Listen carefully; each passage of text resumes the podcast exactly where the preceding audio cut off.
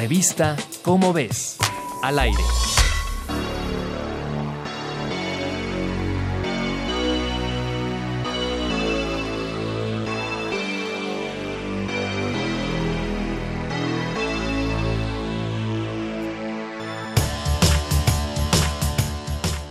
Ni tanto que queme al santo, ni tampoco que no lo alumbre. Un refrán adecuado, más si hablamos de salud.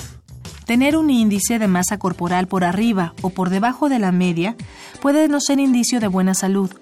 Esto dejó ver una investigación hecha por médicos de la Universidad de Bristol, en Reino Unido, quienes estudiaron un banco de datos que guarda información sobre la salud de aproximadamente 130.000 noruegos.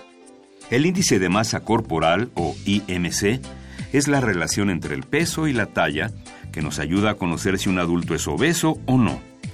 Este ha sido revisado en el banco de datos Hunt, que desde 2009 guarda información tanto de padres como de hijos. Descubrí hoy que gordo estoy, con la gimnasia es peor. Mi apetito es aún mayor y me hago más panzón. A cada paciente le han checado la presión arterial y el nivel de lípidos en sangre. Incluso han respondido cuestionarios sobre consumo de alcohol y tabaco y sobre actividad física. La conclusión a la que llegaron los médicos es que mantener un índice de masa corporal adecuado minimiza la probabilidad de padecer enfermedades crónico-degenerativas y de morir prematuramente. Caso contrario para quienes tienen el IMC superior o inferior a la media.